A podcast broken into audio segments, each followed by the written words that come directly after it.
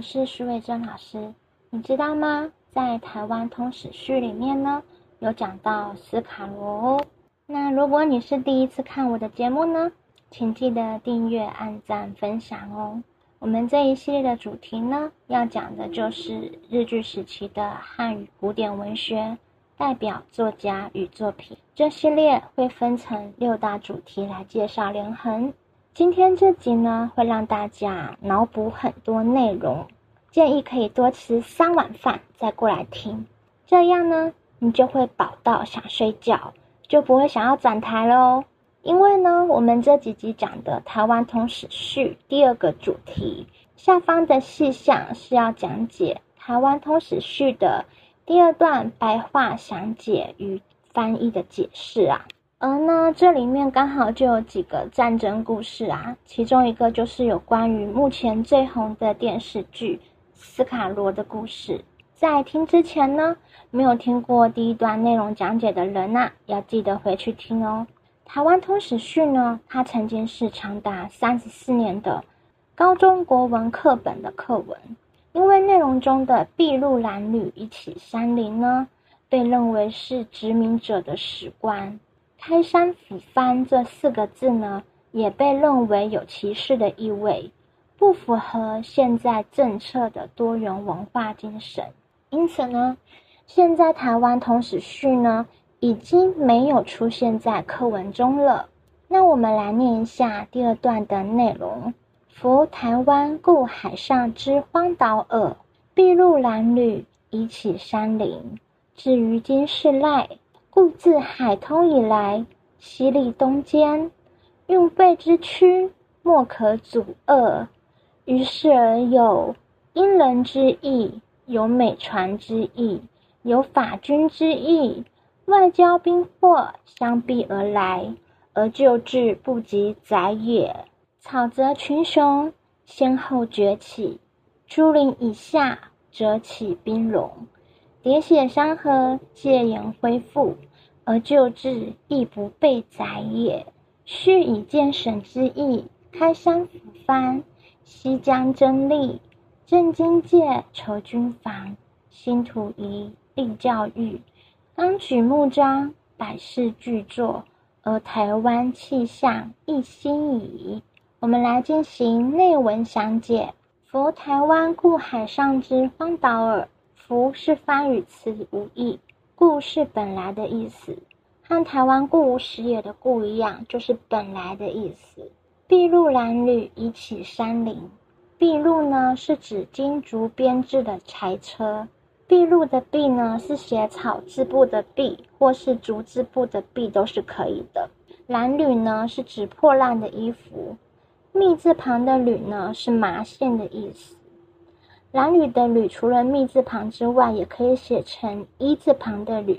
那一字旁的褛呢，在名词上就是指衣襟。当形容词用的时候呢，就是说衣服破烂的意思。褴褛两个字呢，也同时可以写成一字旁的褴褛。一字旁的蓝呢，是没有缝边的衣服，所以呢，褴褛就是衣服破烂的样子。筚路蓝缕这四个字的成语呢，就形容。创业经历的苦难与艰难，以启山林，以是用以用来的意思。虽然其本身有开启的意思，但是不要把它翻译成推着简陋的柴车，穿着破烂的衣服，用来打开山林。不要这样翻哦。这里的启要翻译成开垦、开发的意思，就是在很贫困、物资很缺乏的状况下。先人呢，在台湾这座荒岛上进行开垦山林的工作。至于今世赖，是至于今赖世的倒装句。这整句的意思是说呢，我们到现在之所以能够在台湾安居乐业，全都依赖仰仗于祖先们的不畏艰辛的渡海来台，开辟台湾这座荒岛。让我们现在能够得以在这块土地上生存发展，故自海通以来，故是但是的意思。自是自从，海通指的是海外通商与贸易。在西元一八五八年清咸丰八年的时候，的鸦片战争呢，又被称为第一次的英法联军战争。当时呢，清廷战败了，于是签订了《天津条约》。那在《天津条约》中规定呢，台湾要对英国、荷兰、法国、普鲁士、比利时、意大利、澳大利、丹麦、西班牙、葡萄牙、美国、日本、秘鲁、巴西等国呢开港通商，允许这些国家来台湾。而这份《天津条约》的中文正本呢是繁体中文，现在呢被典藏在台北国立故宫博物院恒温恒湿的库房保存。那以台湾的海外通商来说呢，其实要追溯到更早的时代，台湾在不可考的时代就已经跟大陆有海上贸易了，甚至在古原住民时期，全球南岛语族的迁徙的时候呢。那又更早了，在荷兰统治台湾之前呢，日本人也已经在跟台湾贸易了。那最正式的记载呢，刚好跟正式有关，有没有很像绕口令？在一六七零年的时候啊，明正时期的台湾统治者郑经就已经跟英国签订通商条约了，这是台湾第一个正式的外交缔约哦。英国人呢，也以台湾国王来称呼郑经。下一句“西利东坚”，意思是西方的势力啊，像是文化、知识、商品等等，向东方渗入，在政治、经济等各方面的影响东方社会的现象。我们来看“奸”这个字啊，我们可以知道呢，中文真的是地球上最难理解的语言。我们一般将它念成“渐”嘛，渐渐。是当形容词来用，意思是逐步的、慢慢的，如渐渐啊、逐渐啊。在当动词的时候呢，就要念成兼，意思是流入、影响、渗透的意思。像是《史记》的《霍子传》里面就有说呢：“孰知奸民久矣。”唐代白居易的《策林》里面有说呢：“披于万姓，奸于四这个“披”跟“奸”呢，就是渗透影响的意思。还有“西历东间”的“间”啊，也是渗透影响的意思。运会之躯，莫可阻遏。在时运际会的趋势之下呢，不能阻挡与停止。阻遏呢是同义副词，意思是阻挡与停止。那“西历东间，运会之趋，莫可阻遏。对于那些生活在旧时代与新时代过渡期的人们来说呢，感受更加的深刻。在第十五集的时候，我们有讲解蒋梦麟的《西潮选读》啊，里面有写到许多当代的名人，包含他自己被西方思潮影响的描述。现在呀，也来为大家选读一小段关于蒋梦麟西潮对国父孙中山先生的描述。不论是中文书或者英文书，他把可能节省下来的钱全部用来买书。他读书不快，但是记忆力却非常惊人。孙先生博览群书，所以对中西文化的发展有清晰的了解。透过这一小段文章的分享，希望大家能够对“西历东间，运会之区，莫可阻遏”这样的状况有所了解。即使呢是像连横这样传统的古典文人，对此也有很深的感受呢。于是，而有英人之意，有美传之意，有法军之意，外交兵祸相逼而来，而救治不及在也。于是，在台湾开港通商，有了对外贸易时呢，因为种种事件跟外国人接触频繁，造成西方文化的影响与渗入。有哪些事件呢？他举例有英人之意、美船之意、法军之意。我们现在就来了解一下英人之役呢，是指发生在一八四一年的大安之役。大安之役呢，又被称为纳尔布达号事件、台湾之役、基隆之役。纳尔布达呢，是英国战船的名称，听起来有点像是阿里不达。这次的战争跟第一次的鸦片战争有关。当时英国人呢想要占领台湾，以台湾作为鸦片贸易的据点，并且想以鸦片控制台湾人。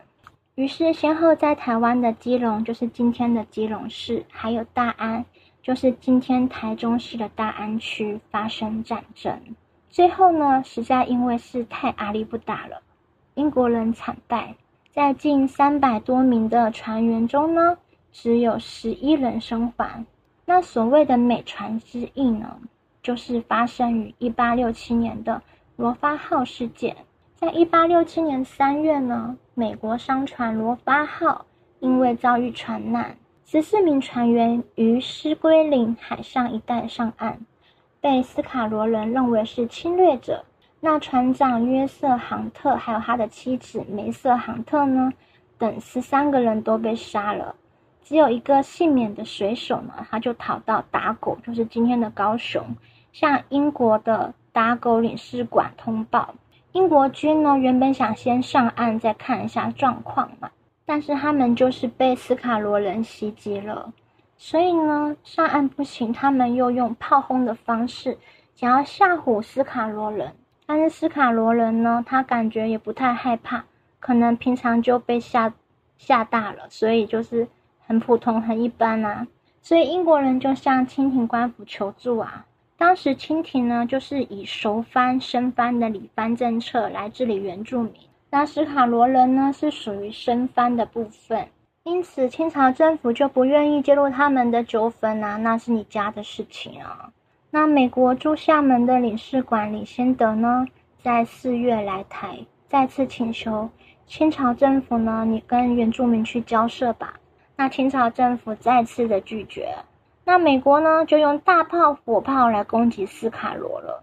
但是斯卡罗人就好像是无敌铁金刚一样，不但不怕美国战船的。船坚炮利，还把带头的官员给杀了呢。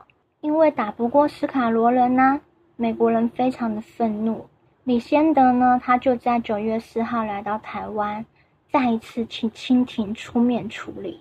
那清廷呢，就很勉为其难的派人员陪同李先德呢，跟斯卡罗人来沟通。在十月十日，美国与斯卡罗人口头协议下呢。达成了南甲之盟，斯卡罗人归还船长杭特夫妇的手机以及物品。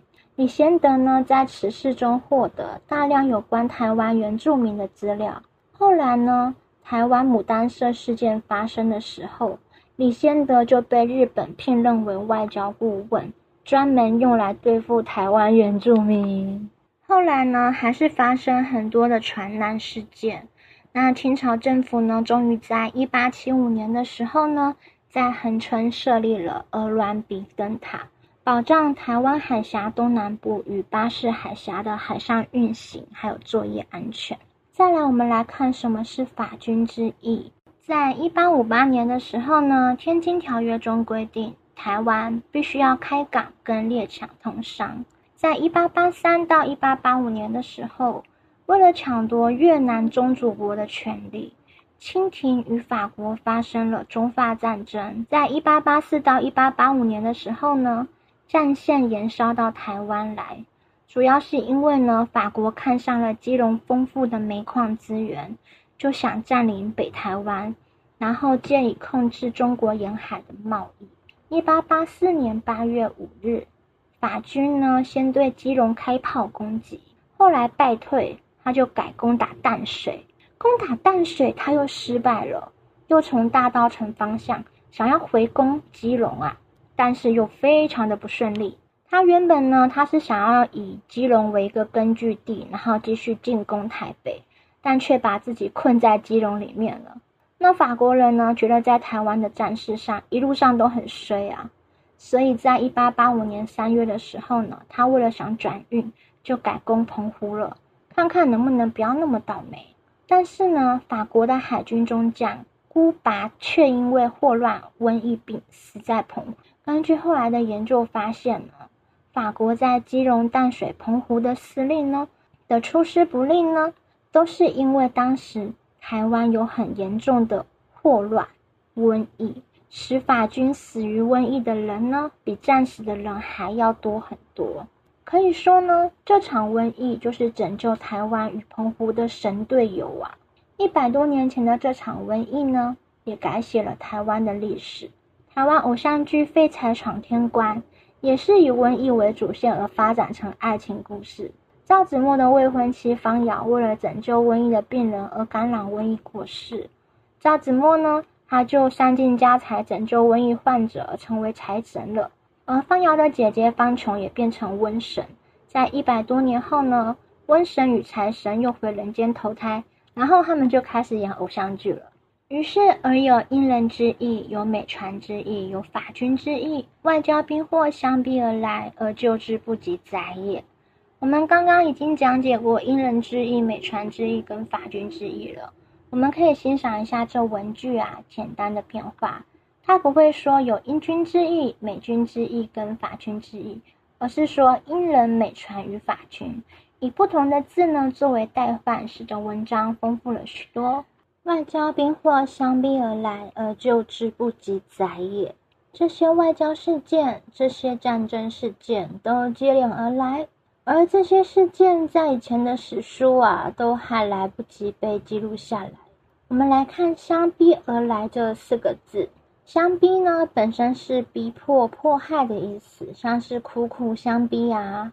但这里的“相逼”呢是迫近的意思，“相逼而来”就是迫近而来。意思就是接连不断的来，旧志呢就是以前的史书，以前的史书呢都来不及记载这些台湾发生的国际大事。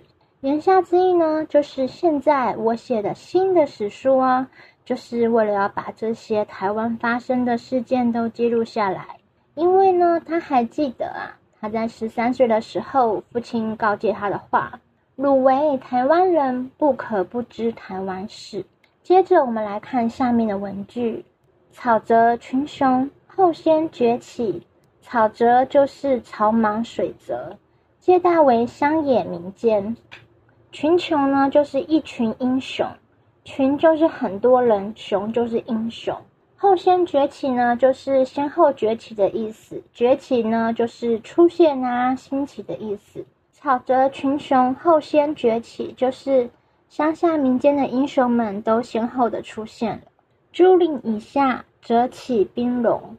朱陵呢，就是朱一桂、林爽文。朱一桂、林爽文这些人呢，就是前一句写的“草泽群雄”，意思就是说呢，以下的意思就是以后的意思。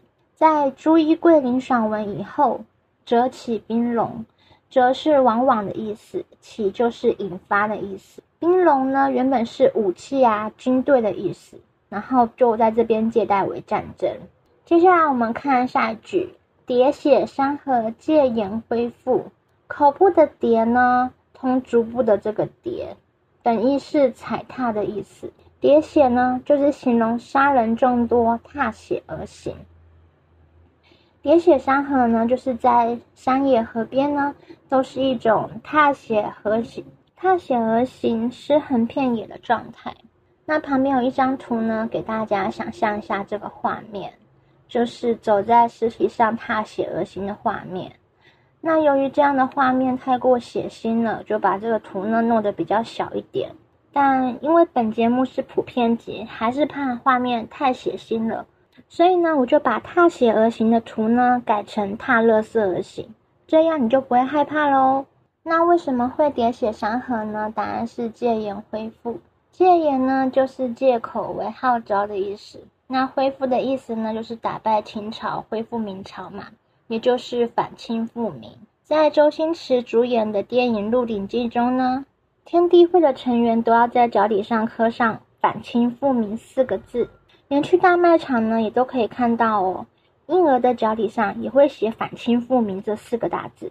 那天地会的总舵主陈近南的原型呢，就是我们上一集所说的多才多艺的陈永华将军。他不但有建筑美学的思维，又有商业头脑，还倡导台湾最早的义务教育。有兴趣的人呢，可以回上一集回顾一下。后来呢，陈近南呢，他就收韦小宝当徒弟嘛，要帮他在脚底上刻“反清复明”四个字啊。也就是说，左脚刻“反复”，右脚刻“清明”，合起来就是“反清复明”。但因为时间不够的关系呢，所以他就只帮他刻了一只脚，就跟韦小宝说呢：“另一只脚啊，你自己找时间刻上去吧。结果韦小宝刻了“重阳”两个字。这样的话呢，如果见到明朝的人呢，他就绣清明的脚底；如果他遇到清朝的人呢，他就会绣重阳的脚底，说自己孝亲敬主，两边都不得罪啊。所以呢，戒严恢复就是以反清复明作为口号。